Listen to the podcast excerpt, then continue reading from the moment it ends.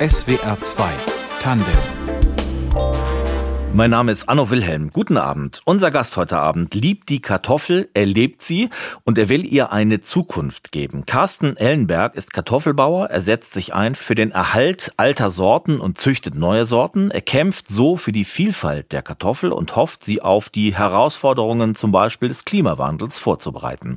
Seit fast 40 Jahren bewirtschaftet Carsten Ellenberg den Hof in Barum im Landkreis Uelzen in Niedersachsen, auf dem er aufgewachsen ist. Und von dort ist er uns zugeschaltet. Hallo, Herr Ellenberg. Hallo, Herr Wilhelm. Was gab es denn ja. bei Ihnen heute zum Mittagessen? Ja, Kartoffeln. Haben Sie, Was sonst? Ja, wenn also Sie keine Kartoffel essen, sondern Reis oder Nudeln, das Gefühl, irgendwie fremd zu gehen? Nee, Reis ist nicht so mein Ding. Mal eine Nudel vielleicht oder eine Pizza, das, wenn ich ausgehe, weil die Kartoffeln, die ich dann zu essen bekomme, meistens nicht so aromatisch sind, wie ich sie zu Hause kenne. Aber sonst 80, 90 Prozent der Mahlzeiten mittags sind immer mit Kartoffeln oder wenn wir abends Bratkartoffeln noch wieder machen. Ne? Und immer Kartoffeln vom eigenen Hof, das ist wichtig. Ja, wir haben ja genug hier. Ich, ich brauche ja nur zur Scheune gehen und äh, einladen, einen Kochtopf. Ne? Und dann brauchen wir sie nur warm machen oder braten. Also das wäre ja unnütz, noch was zu kaufen. Ne? Wenn Carsten Ellenberg, unser Gast in SR2 Tandem, über sein Kartoffeltestfeld läuft, dann wächst zu seinen Füßen das bunte Leben. Kartoffeln in allen Formen und Farben, viele Eigenzüchtungen. Herr Ellenberg, Sie haben den Hof vor etwa 40 Jahren übernommen, haben erst Schweine gezüchtet. Seit 30 Jahren beschäftigen Sie sich wirklich intensivst mit Kartoffeln. Woher kommt diese Leidenschaft? Ich bin mit Kartoffeln groß geworden. Also meine Eltern hatten schon Kartoffeln angebaut, meine Großeltern auch. Als Kind habe ich Kartoffeln nachgesammelt und dann auch ein bisschen Geld verdient beim Kartoffelsortieren. Und ja, dann habe ich selbst im Garten mal welche angebaut. Mein Vater hat es mir gezeigt, von Hand gepflanzt oder ein bisschen umgegraben und angehäufelt. Ja, das war dann schon lustig, wie sie gewachsen sind und äh, dann habe ich sie geerntet und mein Vater hat sie mir abgekauft. Hat sie anerkannt und dann abgekauft und da habe ich gesehen, da kann man auch Geld mit verdienen. Das fand ich toll. Wann haben Sie denn Ihre eigene erste Kartoffel selbst gezüchtet? Ja, Anfang der 90er, vielleicht war das 96, habe ich dann auch so dann weitergemacht. Mm, also auch erstmal experimentiert, habe mich dann schlau gemacht bei anderen Züchtern oder anderen Experten, wie Kartoffeln gezüchtet werden. Also habe ich es so mir dann angeeignet, ja, und dann einfach angefangen. Und dann sind auch anfangs einige Misserfolge gekommen, ja, dass sie dann äh, die Beeren, also wenn ich dann von Hand kreuze, entstehen ja kleine Kartoffelbeeren, so wie in der Natur von alleine, selbst befruchtet ja auch. Ja, und dann kam die Krautfäule und dann sind sie abgestorben, bevor sie reif wurden, ja. Und dann hatte ich also keine Saatkörner drin. Ja, und dann war das mal wieder nix, ne. Und Sie züchten tatsächlich in Handarbeit. Richtig mit dem, mit dem Daumennagel machen Sie das. Ja, das ist dann ganz einfach mit dem Finger, weil ich dann gezielt genau von dem Pollensack, von der Knolle, von der Blüte aus etwas rüberbringe. Ich kann den Pollen auch äh, praktisch sammeln in so einem kleinen Gefäß, wo von vielen Blüten einer selben Sorte natürlich die äh, Pollen dann gesammelt werden und dann in diesem kleinen Gefäß wird die Blütennarbe reingetupft. Ja, dann ist es halt in dem Fall ohne Fingernagel. Aber ich mache es gezielt, weil dann genau von diesem Pollensack genau der, der Pollen an die Narbe der Mutterpflanze rankommt, wo dann auch genau der Pollen, der am Anfang rauskommt, dann auch genau am Anfang der Narbe dann rankommt. Also ich halte da so eine gewisse Ordnung ein, ja. Sie übernehmen die Aufgabe der Bienen, kann man sagen. Ja, der Hummeln, also die befruchten die Kartoffeln, in sonst in der Regel ja die Bienen, die andere Früchte befruchten. Oder halt, dass sie sich selbst befruchten, wenn er aneinander rankommt, so dass dann ich etwas gezielt natürlich daran arbeite, wen ich verbinden möchte. Und äh, letztendlich ist dann das Ergebnis erst zu sehen, wenn ich die Sämlingspflanzen dann aussehe oder dann äh, auf dem Feld dann auch habe. Wenn Kinder hier bei uns Kartoffeln mahlen, dann sind die meistens gelb, rund, so groß wie eine kleine Faust. In ihrem Kopf, da entsteht ein anderes Bild, wenn sie über Kartoffeln nachdenken. Das ist viel, viel bunter. Ja, sie ist, ah, das ist eine tolle Vielfalt bei den Kartoffeln und ich äh, muss sie auch wieder weiter neu entdecken. Man lernt immer was Neues dazu.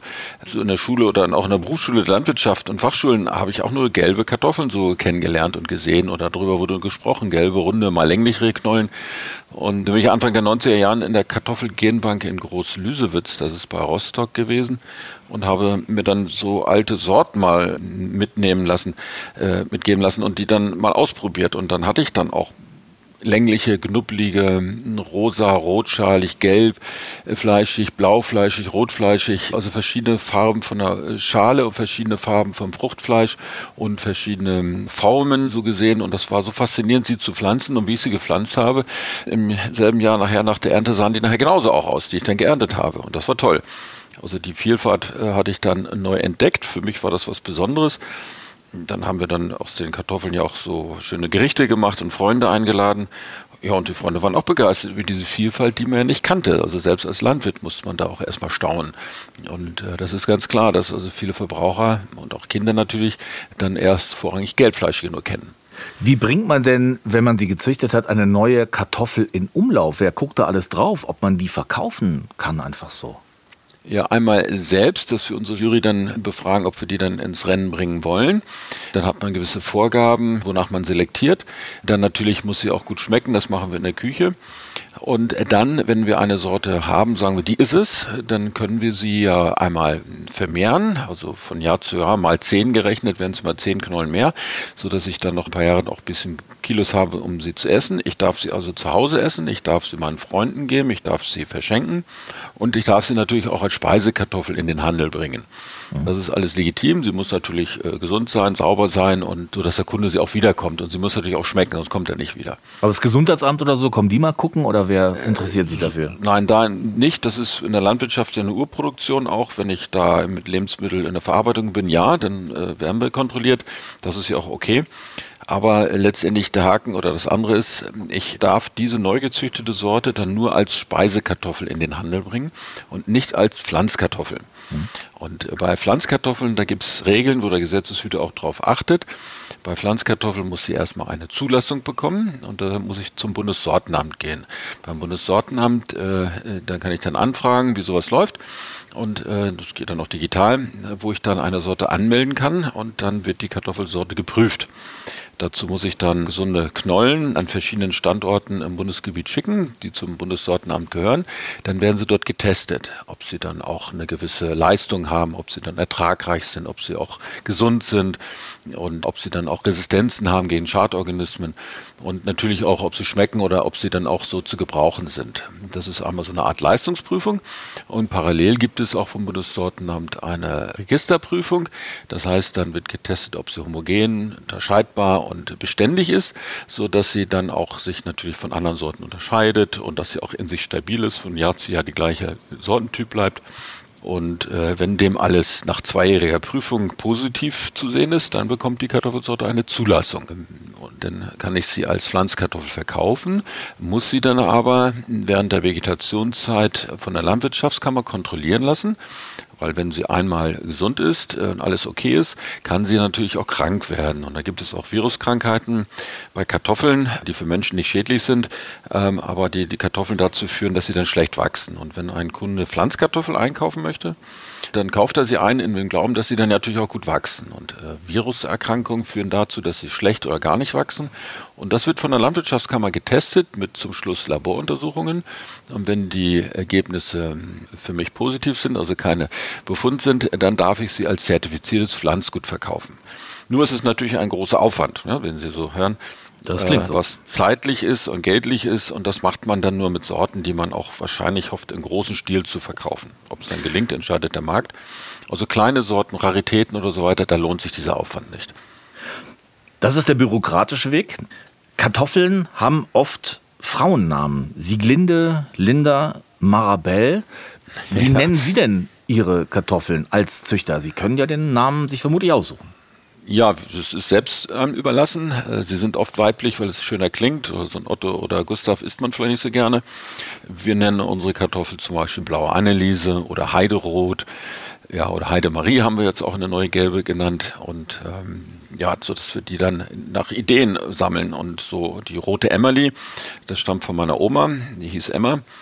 Und dann hatten wir die rot gezüchtet, durften sie aber nicht äh, rote Emma nennen, ähm, getrennt geschrieben, weil Emma ist schon in der Europäischen Union als Name für eine Kartoffelsorte genutzt worden. Und da passt das Bundessortenamt dann auch auf. Da haben sie ihre Daten, wo ich dann anfrage, ob dieser Name noch frei ist. Mhm. Und Emma war schon vergeben, dann habe ich Emma Lee genannt und dann rote Emma Lee einfach.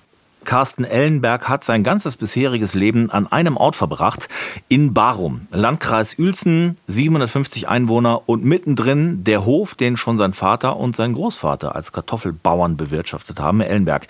Sie haben den Hof mit 23 Jahren übernommen. Wie war das, diese Verantwortung so jung zu tragen? Ja, es ging einfach los. Also vielmehr bin ich auf dem Hof groß geworden, kannte ja auch alles, habe die Ausbildung gemacht, Fachschule und ja, dann kam ich so weit, dass ich starten konnte und dann ging es einfach weiter. Also das ist nicht so, dass ich von null ins kalte Wasser gesprungen bin, aber mir den Beruf auch so ausgesucht habe und das hat Spaß gemacht und dann kam die Verantwortung dazu. Wie hat sich der Hof verändert? Sie sitzen jetzt in Ihrem Büro, wenn Sie rausgucken, was hat sich da getan in den 40 Jahren? Ja, die Maschinen haben sich natürlich verändert. Es sind auch weniger, die auf dem Hof in der Regel arbeiten. Es wird spannender, es ist mehr Abenteuer in der Landwirtschaft. Allein vom Klima her ist das ja auch anders geworden, von den Anforderungen vom Handel. Aber die Technik als solches ist auch begeisternd, weil es doch recht einfach dann auch manchmal geht und das ist schon toll. Sie erwähnen den Klimawandel und sagen, der macht es spannender, also der macht Ihnen keine Sorge, sondern fordert Sie heraus? Ja, also da können wir jetzt nicht vorweglaufen und schimpfen. Letztendlich können wir natürlich aufpassen, dass der Klimawandel nicht zu stark wird. Aber wir müssen auch Realität uns anpassen und sehen, wie kann ich damit umgehen. Das ist die Trockenheit, die Extreme werden ja mehr. Mal gab es 2017 unendlich viel Regen und in anderen Jahren war es wieder sehr, sehr trocken, wie auch im letzten Jahr wie ich anfing, war das ausgeglichener. Da gab es mal eine trockenere Periode, aber dann wieder eine Regenperiode, Landregen und Berechnung als solches haben wir damals nie gedacht. Das brauchte man nicht. Wir haben halt recht guten Standort und genügend Regen von oben gehabt. Und jetzt ist eine Berechnung sehr, sehr wichtig halt, weil wir dann in der Not auch berechnen können. Sonst verdursten die Pflanzen ja. Sie sind ein Biobetrieb. Seit ja. wann? Was hat Sie dazu gebracht? Ja, 1990 haben wir dann umgestellt. Ich habe dann auch geheiratet und danach kamen auch die Kinder. Das war einfach das Bewusstsein. In den 1980er Jahren war es auch so, dass Umweltschäden durch die Landwirtschaft entdeckt worden sind. Und da hieß es vorher, die Landwirte oder die Mittel, die ich auch konventionell anwende, sind unschädlich. Die findet man nicht. Also von daher ist es alles in Ordnung. Dann gab es Messmethoden, wo man doch Mittelrückstände in Wasser, im Grundwasser, im Boden oder in Lebensmittel fand. Dann habe ich gesagt, das kann ich nicht verantworten. Ich bin kein Chemiker und habe andere Biobauern kennengelernt gelernt und habe mir das angeguckt und da funktioniert es und dann haben wir angefangen und es funktioniert bei uns auch. Wie viele Tonnen Kartoffeln produzieren Sie im Jahr, Sie und Ihre Familie? Sie müssen ja davon leben. Wie leicht oder schwer ist das? Ja, das sind so, weiß ich, 500, 600 Tonnen, äh, was wir dann im Jahr äh, zum Verkauf ernten. Äh, dazu haben wir natürlich viel Technik, Maschinen und auch einen Gabelstapler. Dann werden die Kartoffeln ja gerodet, eingelagert in Kisten und dann in Scheunen transportiert. Dort werden sie gelüftet und gekühlt und später sortiert, dass sie abgepackt werden können. Also das ist eigentlich technisch ganz gut geregelt, aber es ist ein Naturprodukt, da muss man halt immer aufpassen und lustig ist natürlich das Roden auch, wenn dann manchmal hat man ja auch ein paar Steine mal mit auf dem Roder und die muss man absammeln und manche sehen auch sehr lustig aus. Und das davon leben, viele Landwirte haben Probleme inzwischen. Wie geht Ihnen das? Ja, das ist eine weitere Herausforderung. Das ist ja wie auch woanders leider in der Landwirtschaft gibt es das Wachsen oder Weichen. Und das, so hatte ich auch angefangen und da hieß es eigentlich bei uns mit damals 60 Hektar Ackerland, äh, sollten wir mal lieber aufhören und ich soll einen anderen Beruf nehmen, weil das ein Kleinstbetrieb ist und die Entwicklung geht ja mehr ins Größere und ich habe gesagt, ich habe Lust an der Landwirtschaft, ich höre nicht einfach auf und das war auch gut so. Wir haben jetzt etwas mehr Land und letztendlich ist es ja auch so, dass ich vom Produkt etwas verdienen muss und nicht immer mit der Masse, sondern mit der Qualität ja auch arbeiten muss. Und Ökoanbau ist das eigentlich wunderbar, da wird es auch fair bezahlt, das was ich ernte und verkaufe und äh, so wie jeder andere Beruf ja auch sein Geld verdienen möchte, möchte ich es auch. Und das funktioniert, aber ich muss auch dran arbeiten. Das ist nicht selbstverständlich. Sie sind also gewachsen, nicht gewichen. Ihre Söhne arbeiten mit dem Betrieb. Ist das ein Glück, Nachfolger zu finden in Ihrer Region? Ja, das ist schon. Ich bin auch sehr dankbar und das ist toll. Aber so haben meine Frau äh, Petra und ich das ja auch vielleicht ganz gut vorgelebt, gemeinsam. Und unsere Söhne sind ja auch in dem Betrieb groß geworden, haben auch viel in der Welt kennengelernt und Alternativen als Möglichkeit gesehen.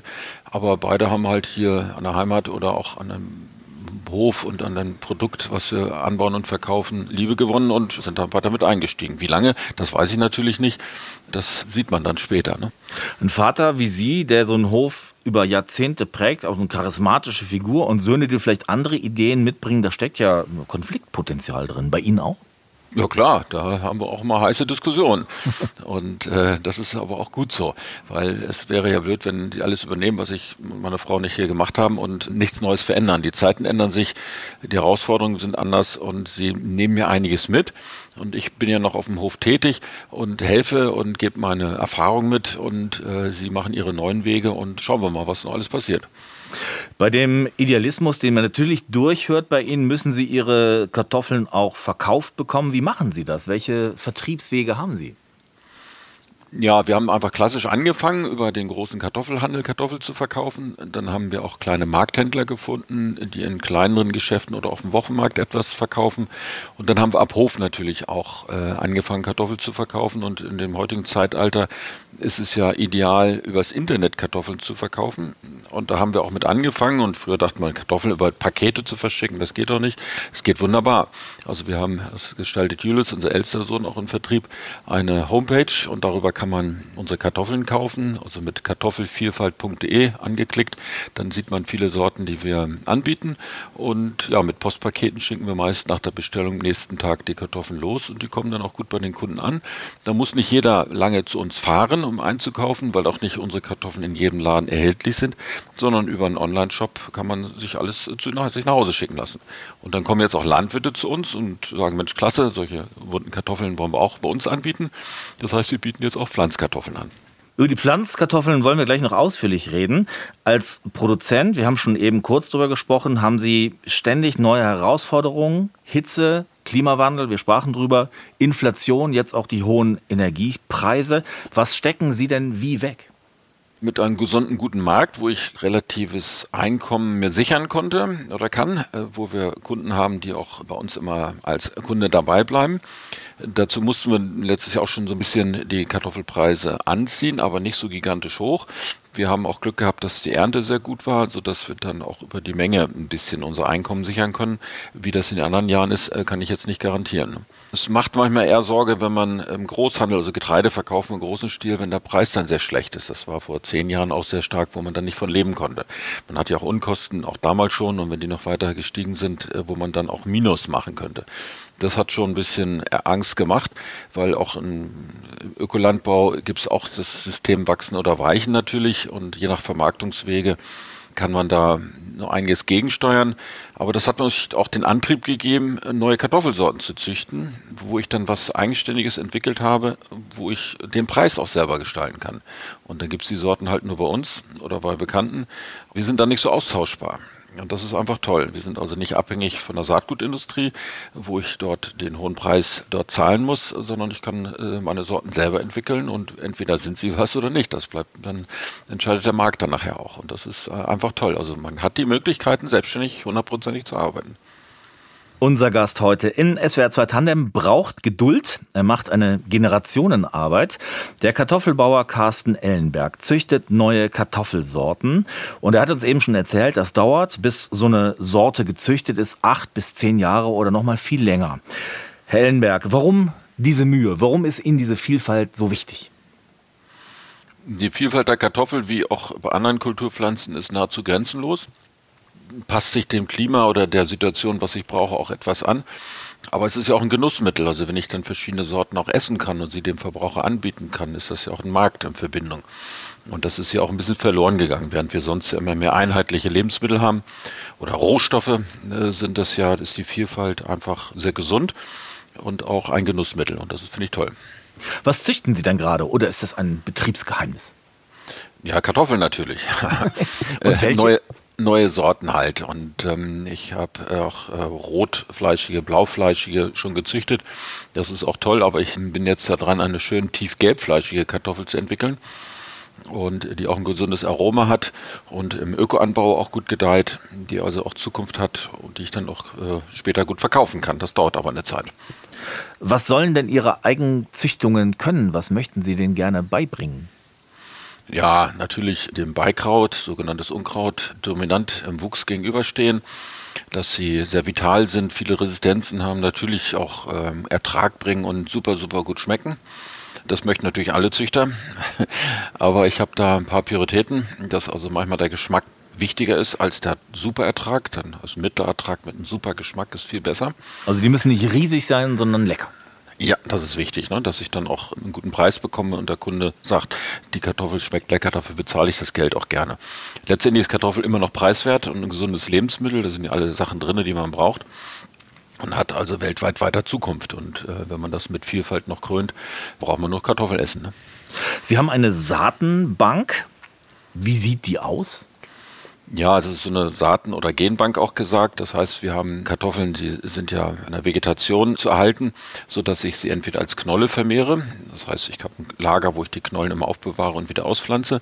Da sie aber auch krank werden können, Schadorganismen und Viren bekommen können, halte ich sie steril in einem kleinen Kartoffellabor, wo sie steril wachsen als Pflänzchen in einem so einem kleinen Gefäß mit Nährstoffen drinne und äh, so durchsichtiges Gefäß, wo künstliches Licht drin ist, wo sie praktisch keine Pilze, Bakterien oder Viren drin haben, die ich dann immer wieder neu schneiden muss, weil sie ja wieder wachsen. Und dann habe ich eine Basis, von der ich ausgehe und ich kann sie wie Stecklinge dann auch wieder neu schneiden und vermehren. Und dann nehme ich sie ein Jahr später nach draußen ins Gewächshaus und dann bilden sie wieder Knollen. Aber in diesem kleinen Kartoffellabor bleiben sie dann ewig drinnen und warten, bis sie dann raus können. Und dann bleiben sie gesund und äh, verderben wir nicht. Das ist eine Technik, die also weltweit so genutzt wird. Früher hat man das in den Anden, in den Bergen, die Pflanzkartoffel mehr vermehrt und in Tälern die Speisekartoffel. Aber mit der Technik heute ist es nur noch besser, wo man sie dann immer erhält, weil man dieselbe Sorte behalten möchte auch. Ne? Und wer bekommt Ihre Saaten alles? Ja, einmal vermehren wir sie ja selber auf unserem Feld. Unsere, unsere Felder bekommen sie dann, ne? dass sie dann vermehrt werden und die geernteten Knollen in einer größeren Menge nach ein paar Jahren verkaufen wir dann an Landwirte und Gärtner, die sie dann auch auspflanzen und dann selber ernten. Oder als Speisekartoffel für viele Verbraucher einmal Abruf, äh, auch mit unserem Onlinehandel, kartoffelvielfalt.de kann man da anklicken. Wir beliefern auch einige Gastronomen, einige Markthändler und ein bisschen im Großhandel. Jetzt haben Sie schon geschwärmt von der Vielfalt, allein von den Farben, den unterschiedlichen Farben. In den großen Supermärkten, da gibt es diese Vielfalt nicht. Da gibt es vielleicht zwei, drei Kartoffelsorten. Warum ist das so? Vielfalt macht ja auch Arbeit. Und ähm, wenn man im Handel die Kartoffeln wie andere Früchte nur als Rohstoff handelt, und immer den gleichen, fast gleichen Rohstoff in der Tüte hat und die Verpackung wechselt sich ab, hat man eine Verpackungsvielfalt, aber nur an einen gleichen Rohstoff. Es ist dann einfacher zu handeln, aber es geht was verloren. Und das ist dadurch auch passiert, dass Wissen verloren gegangen ist. Bei Äpfel wissen wir es noch, dass es viele Sorten gibt, wenn man sie auch gleich isst, die als anders schmecken. Aber bei Kartoffeln ähm, kann man es kaum noch wissen, wenn man es kaum vorge ähm, also im, äh, Möglichkeit des Kaufs bekommt so dass dieser Rückgang nichts mit Marktvielfalt auch zu tun hat, sondern auch langweilig ist. Und es gibt schon noch Händler, die sagen, Mensch, jetzt äh, mache ich mir doch mal die Mühe und kaufe einfach mal sechs, sieben Sorten, die ich ins Regal stelle. Und dann auch mit eine blaufleischige, eine rotfleischige, weil es das ja auch gibt und die sehr lecker sind. Das Auge ist ja auch mit. Der Kunde bleibt stehen und guckt, was gibt's denn alles und welche Sorte. Und so wie bei uns zu Hause, dann kann man sich auch mal streiten, wer welche Sorte lieber mag. Weil das ist ja auch toll, weil äh, nicht jeder schmeckt, mag das Gleiche essen. Und der eine hat diese Sorte gerne als Lieblingssorte. Es gibt so viel Wein- oder Biersorten, Käsesorten. Das ist ja auch toll. Aber auch Kartoffelsorten sind ganz viel und sehr beliebt.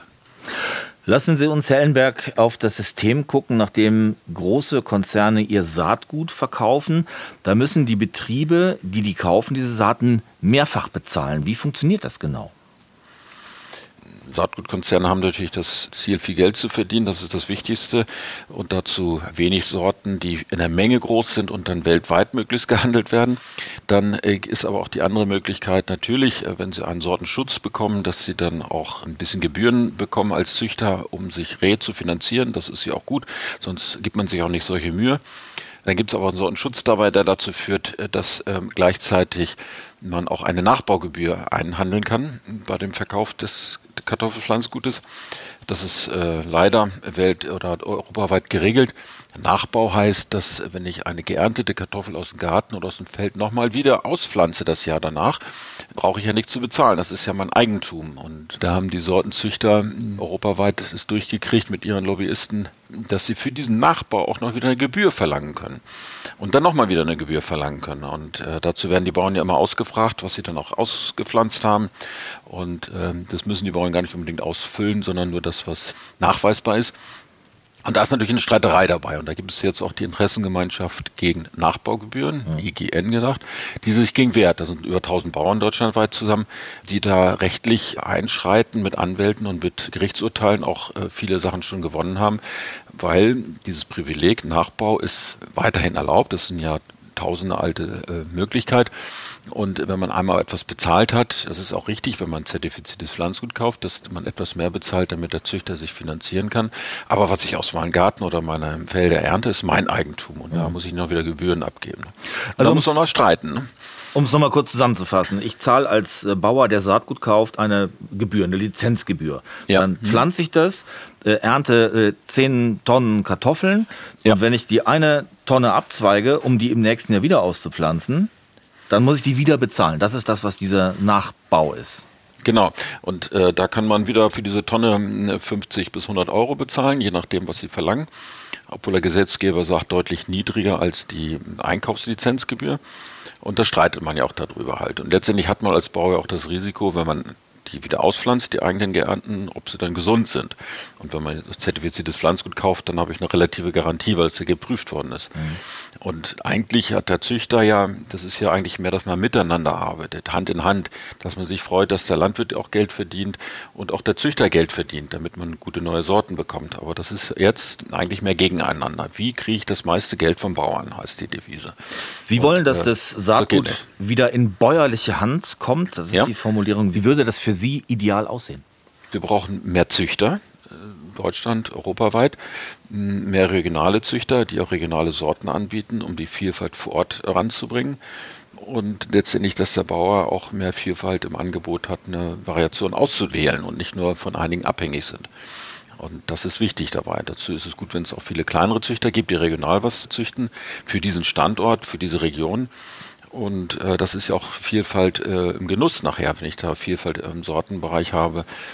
Und äh, beim Wein, wie gesagt, ist, es, ist man ja be bekannt für diese vielen Sorten, die dann regional gut fruchten. Und das belebt das Geschäft ja dann auch. Und das sind ja letztendlich Lebensmittel zum Leben brauchen. Und äh, da brauchen wir dann sehr vielfältige Sachen. Wenn wir nochmal auf diese mangelnde Vielfalt an Sorten gucken, Mitte des 19. Jahrhunderts gab es in Europa die Kartoffelkrautfäule, Sie haben sie eben auch schon erwähnt. Da ja. sind Millionen Menschen verhungert, Millionen sind ausgewandert. Irland war da ganz äh, heftig getroffen, Deutschland ja. auch. Wie angreifbar ist denn die Kartoffel als Lebensmittel heute? Eigentlich genauso wieder. Das Problem kann ja laufend wieder neu entstehen, wenn man von gewissen Kulturpflanzen wie zum Beispiel Kartoffeln nur wenige Sorten im Anbau hat dann entstehen ja neue äh, Schadorganismen mit mal einem neue, neuer Virus, den man vorher nicht kannte. Und hat man nur eine Handvoll Sorten, dann ist die wahrscheinlich sehr gering, dass per Zufall eine Sorte resistent dagegen ist. Habe ich eine Riesenvielfalt, ist es einfach die Wahrscheinlichkeit größer, weil es gibt überall doch Resistenzen von den Sorten in den Wildkartoffelarten, die mit drinne sind. Ist der Zufall einfach größer bei einer Vielfalt, dass äh, einige Sorten da vital gegen diesen neuen zum Beispiel Virus sind und äh, dann gibt es zwar insgesamt weniger Ertrag, aber man braucht nicht hungern. Und die Gefahr, diese Epidemie bis hin zum Lebensmittelknappheit und Hunger kann also wieder entstehen, gerade wenn nur Konzerne alles in der Hand haben in der Welt, die ja nur kurzzeitig denken und nicht langfristig, äh, ist das Risiko einfach viel, viel größer. Nicht nur, dass wir abhängig vom Markt sind, also geldlich, sondern auch unsere Gesundheit und unsere Ernährung insgesamt ist weltweit, steht in Gefahr. Unser Gast in SWR 2 Tandem gehört zu denen, die die Veränderungen beim Klima direkt erleben. Draußen auf ihren Feldern. Carsten Ellenberg baut Kartoffeln an. Er züchtet sie. Herr Ellenberg, wenn Sie so eine Hand Erde auf Ihrem Land in die Hand nehmen und Ihre Flächen angucken, wie verändern die sich konkret?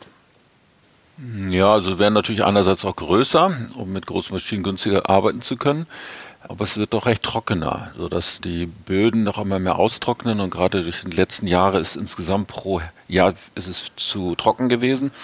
Oberflächlich nach dem Regen hat der Boden noch gut was aufgenommen, aber tiefgründig fehlt was und das ist ja das, was von unten wieder hochkommt, was in, im Sommer wahrscheinlich dann fehlt, wenn es jetzt nicht viel regnet. Was können wir denn von den Bauern über den Klimawandel lernen, von den Menschen, die ihm direkt gegenüberstehen? Ja, nicht weglaufen. Also müssen sich schon versuchen anzupassen. Also jetzt in der Landwirtschaft mit der Technik zu versuchen, äh, dass äh, wenig Wasser verdunstet dass man auch Tiefenlockerung hat, inwieweit auch der Boden von unten ein bisschen Wasser hochtransportiert aber auch im Anbau von Pflanzen, die dann mit weniger Feuchtigkeit, also mehr Trockenheit auskommen. Also südländische Pflanzen, äh, tropische weniger, aber dann äh, es ist also auch möglich, gerade weil es auch heißer ist, ne, dass wir dann hier auch zum Beispiel Soja auch hier anbauen können. Da entwickelt sich auch einiges. Die Zuckerrübe hat sich ja auch so entwickelt, dass sie dann Norddeutschland gut wächst.